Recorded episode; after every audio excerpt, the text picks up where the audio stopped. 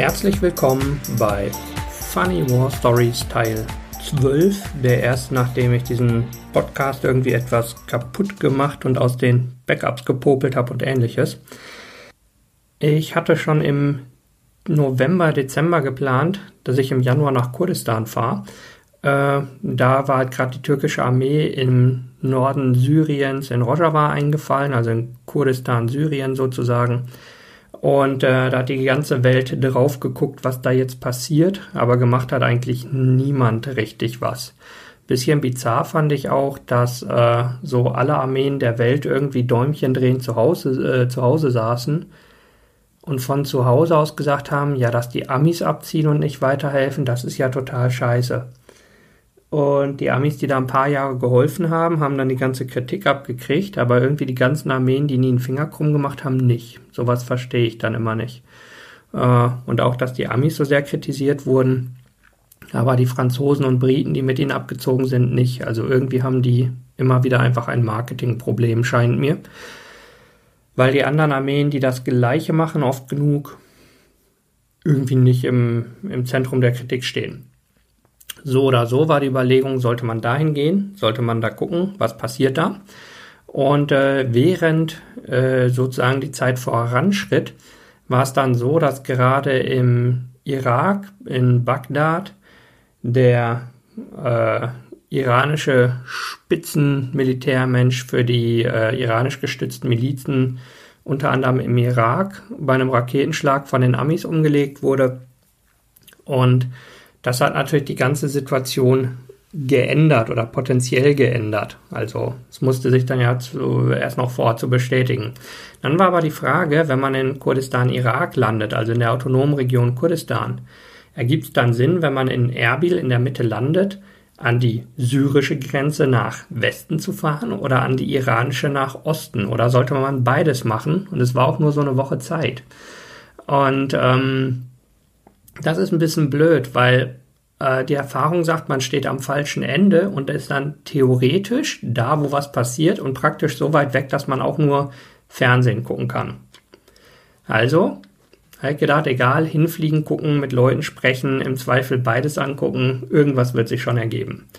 Aber ich war ja nicht alleine da, sondern diesmal war dabei Elisabeth Habel von der Partei. Und äh, Elisabeth, du warst noch nie in dieser Gegend oder in, in ähnlichen Gegenden.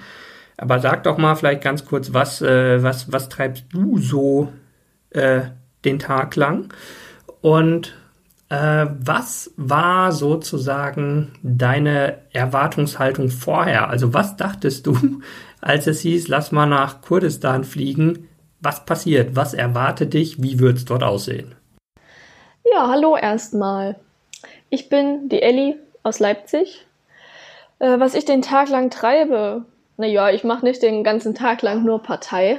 Äh, das ist eher ein Ehrenamt für mich, was ich seit zwei, drei Jahren ausübe. Ich bin hauptberuflich Zahntechnikerin und bin von Wittenberg nach Leipzig gezogen aufgrund des Jobs.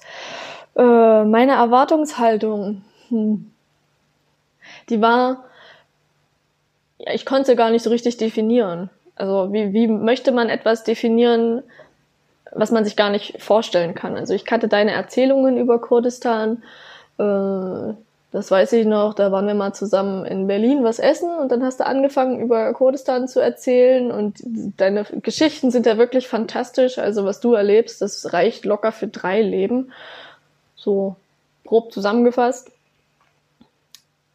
nach diesem Gespräch über Kurdistan hatte ich auf jeden Fall Lust, das Land zu sehen. Also ich hatte richtig Lust, das mal zu sehen. Also du hast mir das schon sehr schmackhaft gemacht.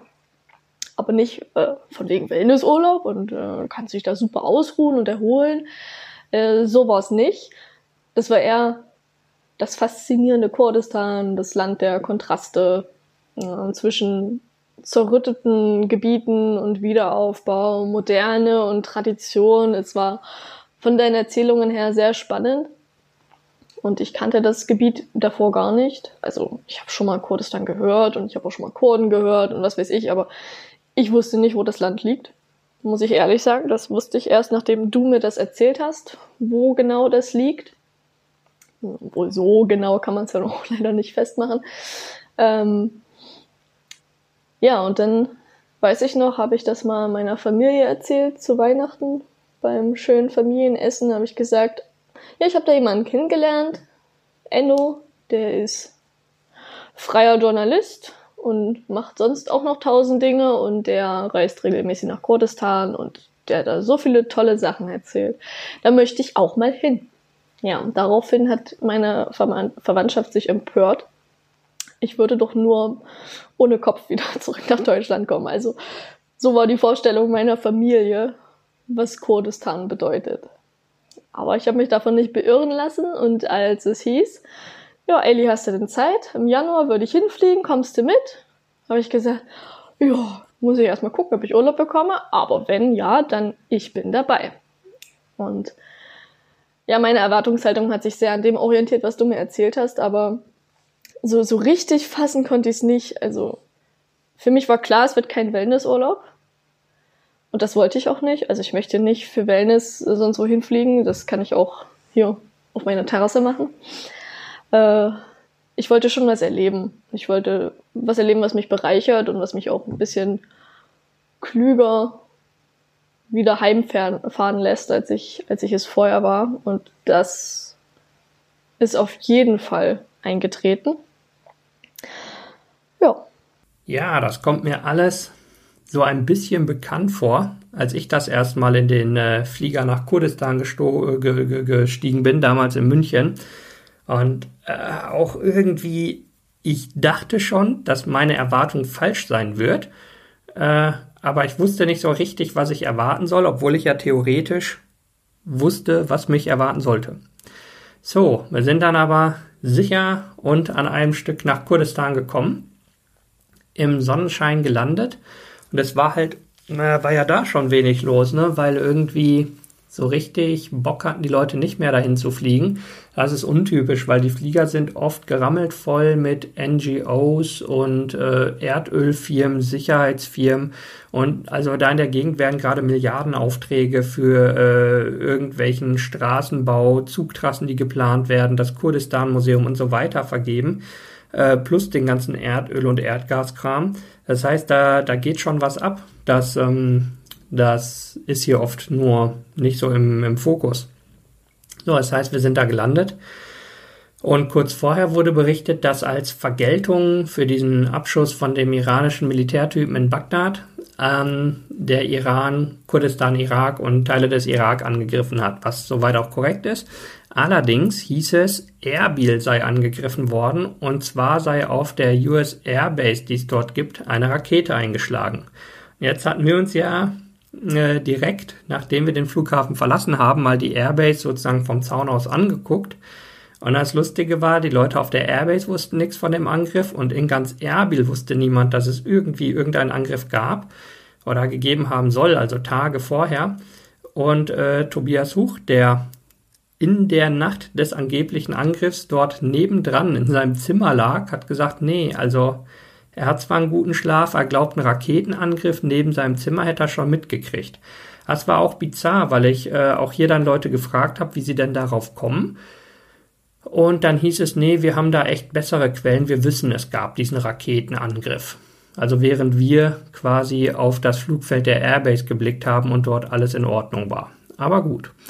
So, das heißt also, wir sind dann äh, Leihwagen genommen, ins Hotel gefahren, zum Haus auf Nutella, in die Mall, auf dem Bazar, all diese Sachen abgeklappert, die man so haben muss.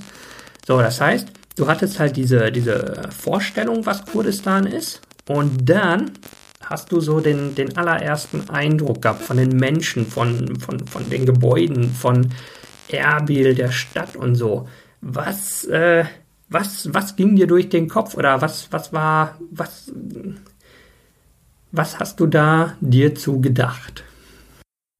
Ja, mein erster Eindruck von Erbil. Es waren sehr viele Eindrücke. Ich hatte vorher geschaut, ich kannte ja deine Bilder, die du vorher immer mal gepostet hast. Ich habe auch gegoogelt und geschaut. Und wenn man das dann natürlich alles so live sieht und auch riecht, also die Stadt, die hat ja, die haben dort keine Filter. Das heißt, man riecht sehr stark den Sprit Das ist schon mal das Erste, was einem auffällt. Aber man hat dort viele moderne Gebäude, man hat westlich angehauchte Gebäude und dann auch wieder ganz traditionell und orientalisch. Ähm, man sieht den großen Kontrast zwischen arm und reich, was dort leider sehr auseinanderklafft, aber es ist ja irgendwie auch logisch. Wir sind durch die verschiedenen Viertel gefahren. Es gab große Kirchen mit großen Neonkreuzen. war sehr cool. Äh, direkt neben unserem Hotel war eine Moschee. Da haben wir dann auch ab und zu die Rufe gehört. Das war für mich auch eine ganz neue Erfahrung. Ich habe das noch nie gehört, das Gebet.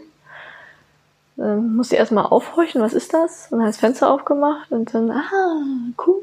Ich glaube, das hatte ich sogar mal aufgenommen. Bin nicht mehr ganz sicher. Ähm, ja, dann gibt's in Erbil wunderschöne Parks.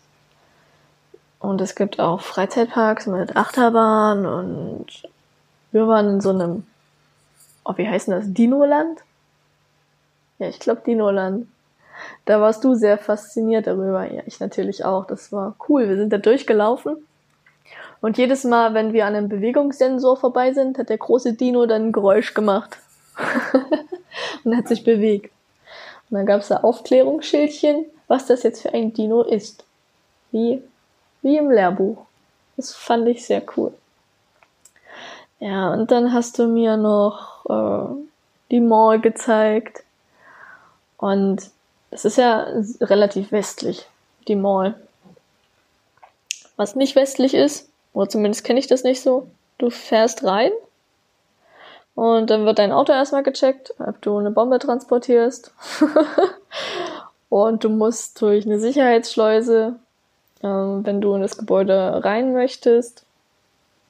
Wir waren dann im House of Nutella. Oder, nein, Nutella Extra hieß das, glaube in Erbil. Haben dort gespeist. Oh, ich habe noch nie sowas Süßes gegessen. Danach hätte ich kotzen können, aber es war ja jeden Tag Cheat Day mit dir.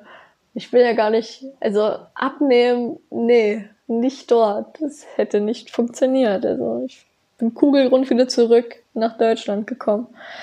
Ja, und dann gibt's viele gut ausgebaute Straßen, Highways, auch in Erbil.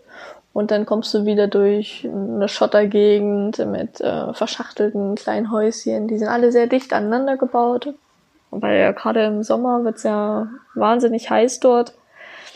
Und deswegen sind die auch sehr verschachtelt, um viel Schatten zu erzeugen. Ja, es gibt äh, kaum Ampeln in Erbil. Das fand ich erstmal erstaunlich. Die biegen immer ab. Also der haben immer eine Spur, eine Abbiegespur quasi, wo du dann wieder auf die andere Seite wechselst. Ja, und damit hältst du den Fluss nicht so auf. Das ist natürlich ein Konzept, das könnte man eigentlich auch mal übernehmen. Finde ich nicht schlecht. Ja, die Menschen sind wahnsinnig gastfreundlich. Die haben sich sehr gefreut, Touristen zu sehen. Die Bundeswehr ist ja dort auch stationiert und hilft dort und bildet aus. Dementsprechend mögen die natürlich deutsche Touristen. Und das hat man auch gemerkt. Also die haben immer gerufen, Almani, Almani. Und du fällst ja auf mit deinen roten Haaren. das ist definitiv ein Europäer. Und ja, und dann sind sie auf uns zugekommen, haben uns auch zum Essen eingeladen und zum Trinken, Tee trinken, als wir einmal tanken waren. Hast du höflich abgelehnt. Das kannte ich so nicht. Also in Deutschland kommst du zurück ins Land der Miesmuscheln. Also da hast du ja auch keine Lust mehr zurückzufahren, nachdem du in Erbil warst und die alle so freundlich zu dir waren. Naja. Und das Essen ist sehr, sehr lecker.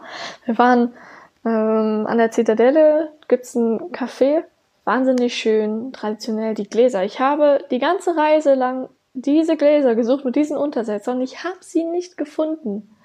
Ich habe ähnliche gefunden, aber es ist nicht vergleichbar. Das war so schön verschnörkelt und handgemacht. Ach. Ja, und da haben wir dann Schwarztee getrunken und ich kann das immer nicht aussprechen. Ich spreche es immer falsch aus, aber das Gericht war so mit Honig überbackener Käse und in der Mitte, oh, lecker. Pistazieneis. oh, da hätte ich mich reinsetzen können. Mega. Ja. Also, definitiv, wer gutes Essen mag, Kurdistan. Wer nette Menschen mag, Kurdistan. Wer Architektur geil findet, das Thema und interessant, Kurdistan. Wer Kleidung interessant findet, auch Kurdistan. Die Mode ist da, die traditionelle Mode ist richtig cool. Also na klar, es gibt auch Konservative, die tragen dann mehr so schwarz. Und es gibt aber auch viel, viel bunte Kleider. Und die, oh, die, die Kurden sind so schöne Menschen. Also wirklich jetzt. Es gibt dort fast nur schöne Menschen. Erst recht dann mit der traditionellen Kleidung, die so schön bunt ist. Es ist faszinierend, ja. Also ich habe die Menschen viel beobachtet, als wir da im Café saßen. Ich hoffe, ich war nicht zu aufdringlich, aber ich fand das sehr faszinierend. Die sind alle schick. Ja, die können, wir sind ja viel, viel durch ärmere Gegenden gefahren, aber die Leute sahen alle, sahen alle adrett aus, mit Anzug und geschnittene Bärte und nicht so wie bei uns Hipster-Bärte, das gibt's da nicht. Die schneiden das alles akkurat und sehen immer schick aus. Also, es war ein sehr positiver Eindruck von der Stadt, muss ich schon sagen. Also, extrem chaotisch. Dagegen ist Berlin so, super geordnet. Aber herzlich. Sehr herzlich. Und wir sind dann an Möbelhäusern vorbeigefahren und Enno du hast dich so begeistert für diese, oh Gott, diese traditionellen äh, Sessel, was es da immer so gibt, was richtig Oma-mäßig aussieht. Aber schon cool, wenn man so ein Ding bei sich stehen hat. So verschnörkelt, orientalisch, ja, das, das fandst du ganz toll. Ich warte schon drauf, dass du dir mal so ein Teil kaufst. Mach das mal. Das fand ich sehr faszinierend. Ja, das ist äh, eine faszinierende Gegend. Ich finde es also, ich finde auch irre. Deswegen, äh, ja, muss ich ja auch immer wieder dahin. Ähm, so, wir haben dann äh, irgendwie da, sagen wir mal, äh, gesittet rumgegammelt und dann ja überlegt, was wir machen. Und Dabei kam die Idee auf, man könnte sich doch mal Mosul angucken. Und das ist auf der Karte nicht weit weg. Also es ist eine, eine Stunde mit dem Auto ungefähr. Aber das ist eine andere Welt. Also die autonome Region Kurdistan im Norden des Irak, die haben eine eigene Regierung, eigene Polizei, eigene Armee, eigene Gesetze, eigene Visa und so weiter und eigene Sprache und auch eine Kultur, die anders ist als im Rest vom Irak. No. Haben wir also sozusagen Rest-Irak und Kurdistan-Irak. Aber in der Gegend um Mosul und so ein paar andere Gegenden, da ist es so, dass die, äh, die Hashd al-Shabi, also die vom Iran gestützten schiitischen Milizen, die de facto Hoheit haben. Also da hat die irakische Regierung, wobei da wird es ein bisschen kompliziert, eigentlich nichts zu sagen, sondern die haben die Macht. So. Und das ist ein bisschen kompliziert, weil im Kampf gegen den IS haben, also hat die, die Hashd al-Shabi gegen den IS gekämpft, aber die sind auch nicht gerade Freunde mit der irakischen Armee und sie haben gegen die Peschmerga gekämpft. Also so, hallo und willkommen im Nahostkonflikt, jeder gegen jeden, aber je nach Tageszeit. Und die Hashd al-Shabi ist auch nicht wie so, wie die Bundeswehr oder so, so eine einheitliche Armee, sondern das sind so verschiedene Gruppen, die äh, ja so mehr oder weniger miteinander und manchmal auch gegeneinander arbeiten. Das ist alles in allem alles in allem irgendwie kompliziert. Ähm, müsst ihr nachlesen, das ist nochmal eine eigene Story. Aber kurz gesagt, das ist nicht wie wenn man in die Nachbarstadt fährt, sondern eigentlich wie wenn man in ein anderes Land fährt mit einer nicht stabilen Regierung, wenn man so will, oder Verwaltung. Dazu kommt, ähm, dass, äh, sagen wir, die Hashd al-Shabi jetzt nicht direkt zu meinen Freunden zählen. Die äh, haben inzwischen ein Gebiet unter ihrer Kontrolle, was so im Norden des Irak liegt, sozusagen südlich von Kurdistan, Irak.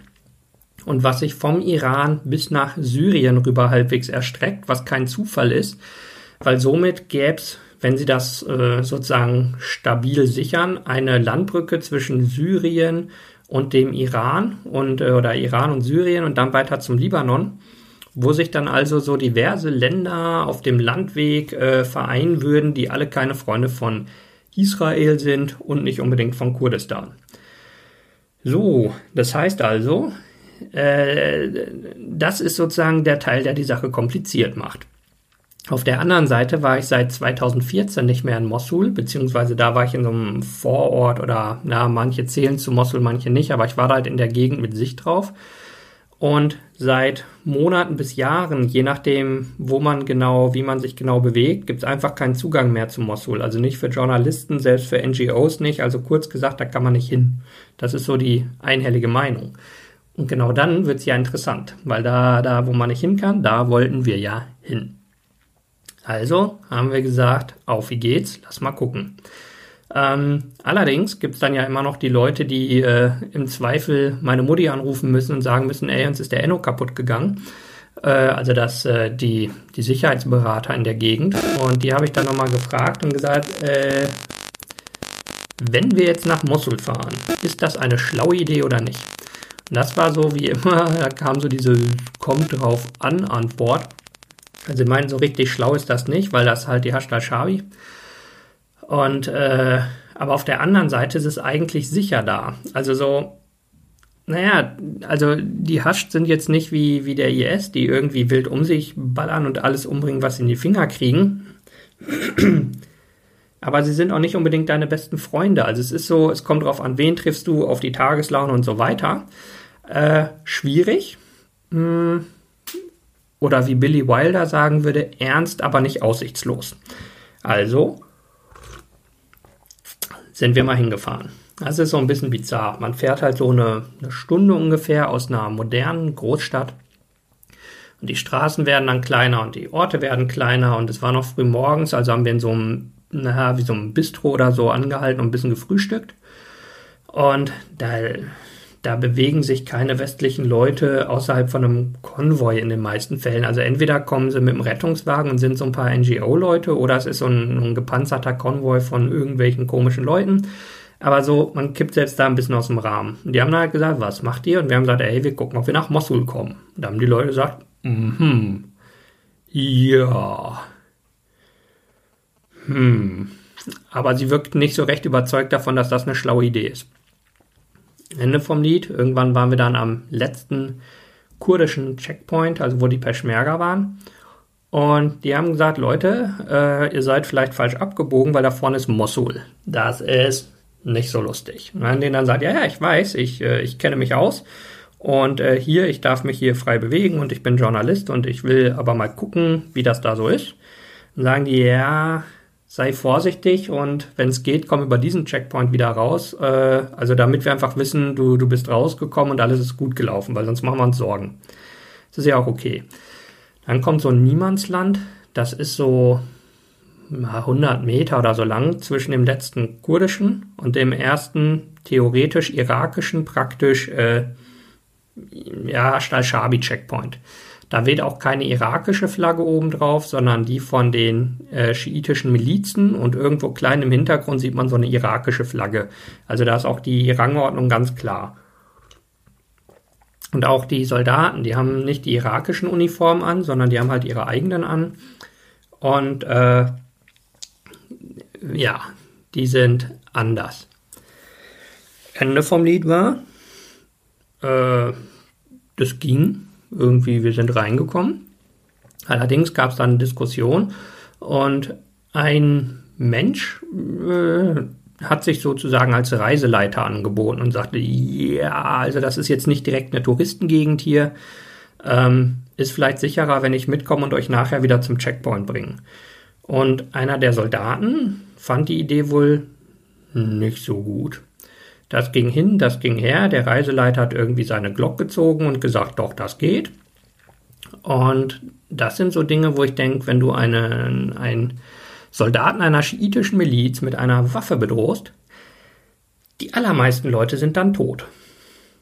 Äh, in diesem Fall war es so, dass sich der Soldat höflich entschuldigt hat für seinen Fehler, das in Frage zu stellen.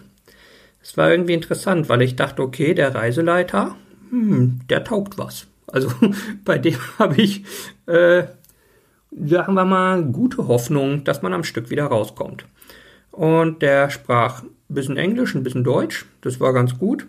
Und äh, mit dem war auch ganz praktisch, weil der uns dann da die Gegend so grob gezeigt hat und halt äh, ortskundig war.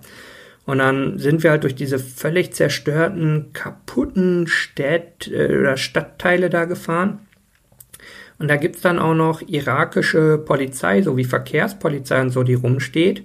Aber die, es ist halt so ein bisschen diffus. Die sind halt nicht mehr wirklich unter der Kontrolle der irakischen Regierung. Also es ist einfach, also man ist es ja in Europa gewohnt, da gibt's eine Regierung und da gibt's dann die Ministerien drunter und da hat dann jemand das Sagen und dann geht die Befehlskette so halbwegs von oben nach unten und da ist halt immer irgendwer klar zuständig.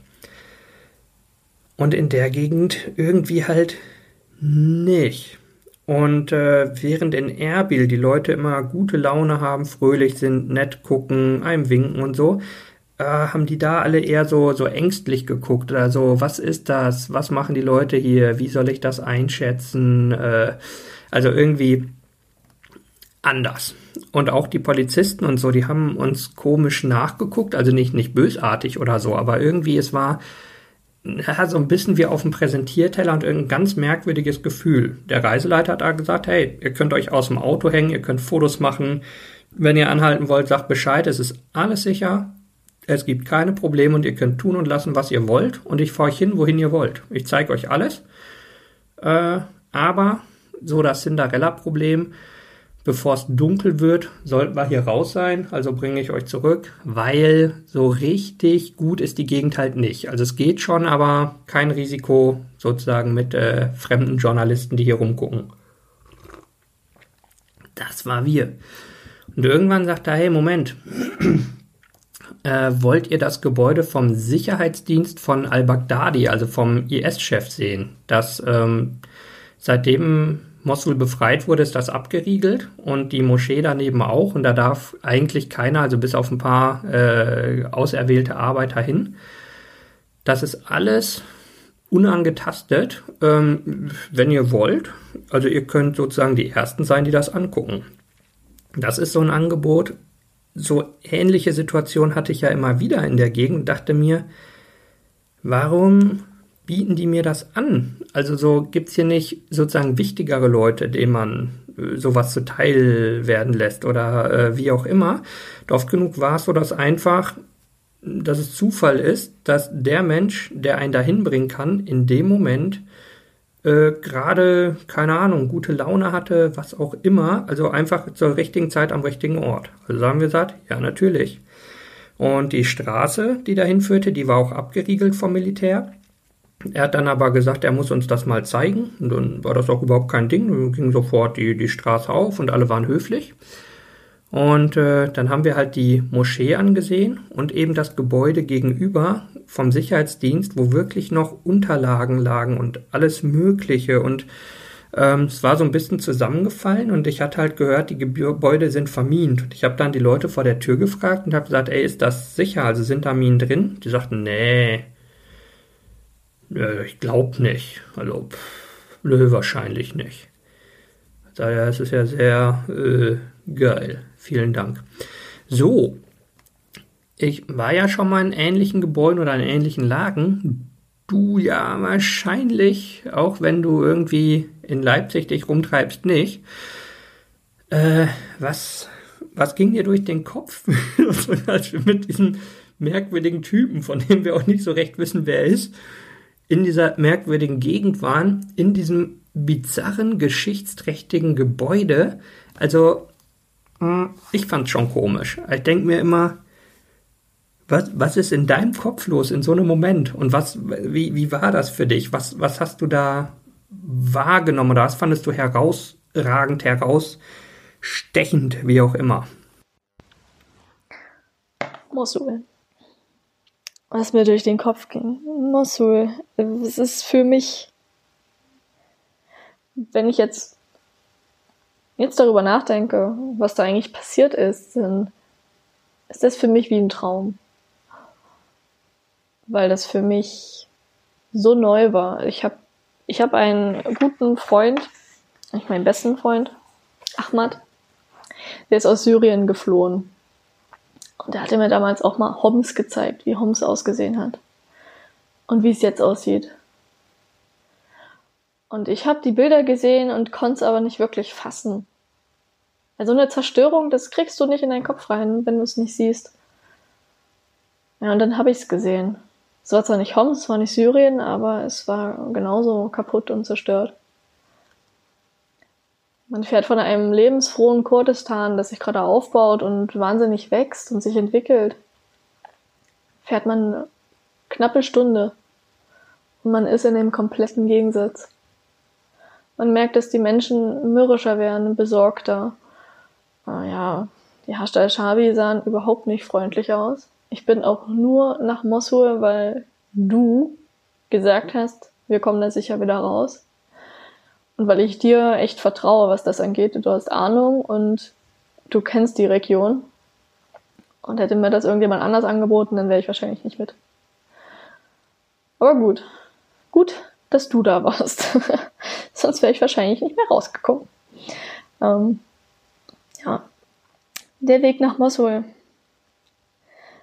Äh, es war sehr, sehr spannend, wie sich die Gegend verändert hat. Die Gegend wurde dreckiger.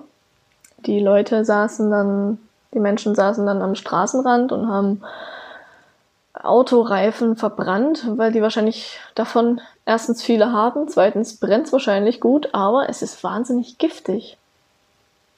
Eigentlich soll man das doch überhaupt nicht machen. Aber die saßen dort am Straßenrand und haben sich da gewärmt. Es war Winter und die Kinder hatten keine Schuhe an. Die sind da barfuß durch die Ruinen gelaufen bei knapp über 0 Grad und haben dann im Schutt Ball gespielt.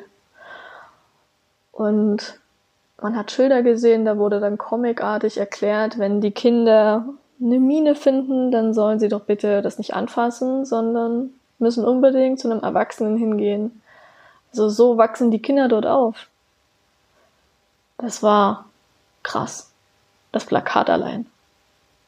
Und dann die Vorstellung, dass das ja unfassbar oft vorkommen muss, weil da alles vermint wurde es ist sehr traurig, äh, wie viele Kinder da bestimmt schon draufgegangen sind. Einfach weil irgendwelche Arschlöcher der Meinung waren, wir müssen jetzt hier was vermieden, um anderen zu schaden, die höchstwahrscheinlich unschuldig sind. Ja, und man, ich kannte nur die Erzählungen von meiner sehr guten Geschichtslehrerin damals über Euphrat und Tigris, die Wiege der Menschheit, da wo die Kultur entsprungen ist, was man da für Bilder im Kopf hatte und auch von den Zeichnungen, wie schön das alles mal war und wie fortschrittlich und dann kommst du dahin und das ist alles zerstört. Das ist wie ein Schlag ins Gesicht. Und da möchte ich nicht wissen, wie die Menschen dort, was die eigentlich durchstehen. Gerade die, die es vielleicht noch anders kennen. Und sehen, was alles kaputt gegangen ist. Das ist ja, das kannst du auch nicht wiederherstellen. Das ist uralt das ist kaputt. Da kommt jetzt was Neues hin, aber die, die Kultur, die da war, die ist zerstört. Wir sind über den dreckigen Tigris gefahren, bei einer viel befahrenen Straße. Und ich habe mich ganz weit mit dem Rücken in den Sitz gepresst, weil ich Sorge hatte, dass mich jemand sieht mit meinen kurzen Haaren und gelbe Jacke, weil die Menschen dort, die hatten es nicht so mit Farben. Also die meisten Frauen liefen verhüllt rum. Und wenn dann zumindest Kopftuch. Und auch nicht so farbig. Also, die haben sich da Brauntöne, Schwarztöne, das war so die Kleidung da überwiegend. Da habe ich mich schon sehr viel am Platz gefühlt. Wahrscheinlich war ich das auch. Oder wir, besser gesagt. Rote Haare kommen da auch nicht so häufig vor. Ja, und dann sind wir öfter mal ausgestiegen, haben Fotos gemacht und der Reiseführer hat uns erklärt, was das vorher war und was es nun ist, kaputt. Und es kam nicht häufig vor, dass ein Haus überhaupt noch stand. Komplett unbeschadet. Das war wirklich selten. Und ganz oft war es so, dass entweder stand da was komplett Neues wo dann ein Laden drin war, wo sie gesagt haben, naja, muss ja weitergehen. Und in den meisten Fällen haben sie unten einen Laden eröffnet oder irgendwas bewohnbar gemacht und oben war alles kaputt. Also ich habe ja auch viel gefilmt. Videos gemacht, wie wir da lang gefahren sind. Standen auch viele Bagger und ja, die haben natürlich wieder aufgebaut, aber ein paar Tage davor ist eine Bombe wieder reingegangen. Also es ist, dass die Leute da noch nicht resigniert haben, das habe ich, da habe ich hohen Respekt vor. Nach jahrelanger Zerstörung, immer wiederholender Zerstörung. Also ich weiß nicht, wann da mal Frieden reinkommt. Ja, und dann kommst du aus einer Stadt wie Leipzig, wo alles heil ist. Und dann kommst du nach Mosul. Ja, das Gebäude, das war ganz besonders. Vor allem, weil ich wie ein Unschuldslamm einfach reingegangen bin, ohne mir den Kopf zu machen über irgendwelche Minen. Im Nachhinein dachte ich, hm, Ellie, das war ja schon blöd, oder? also eigentlich. Aber, aber du hast auch nichts gesagt, also gehe ich einfach. Und wenn Enno nichts sagt, dann, dann kann ich auch da reingehen. Ich habe dann ganz schön Ärger bekommen von einer guten Freundin. Ja, die sagt, das machst du nicht nochmal, du bist so bekloppt. Ja, ich mach's nicht nochmal. Ich gehe nicht einfach so wieder in Mosul ein Gebäude. Versprochen. Ja. Und in dem Gebäude, das Einschneidendste war der Teddy, den ich da gefunden habe. Weil dann wird einem halt bewusst, dass ganz viele Kinder auch gestorben sind. Und vielleicht auch Babys. In dem Gebäude weiß man ja nicht, ob die das überlebt haben oder nicht, oder ob sie rechtzeitig rausgekommen sind. Das kann ich nur hoffen, dass sie das geschafft haben. Und gegenüber war die Moschee. Die Moschee muss mal wunderschön ausgesehen haben. Also ich hätte Mosul wirklich gerne besucht, als es nicht zerstört war. Ich hätte mir das wirklich gerne angesehen, die Kultur. Und es ist wahnsinnig traurig, dass es nicht mehr möglich ist. Und ich hoffe wirklich, dass irgendwann mal Frieden dort herrscht und die Leute dort aufatmen können und wieder aufbauen können. Irgendwann muss man doch diesen Kreislauf der Gewalt, diese Spirale muss man doch mal zerbrechen können. Irgendwie.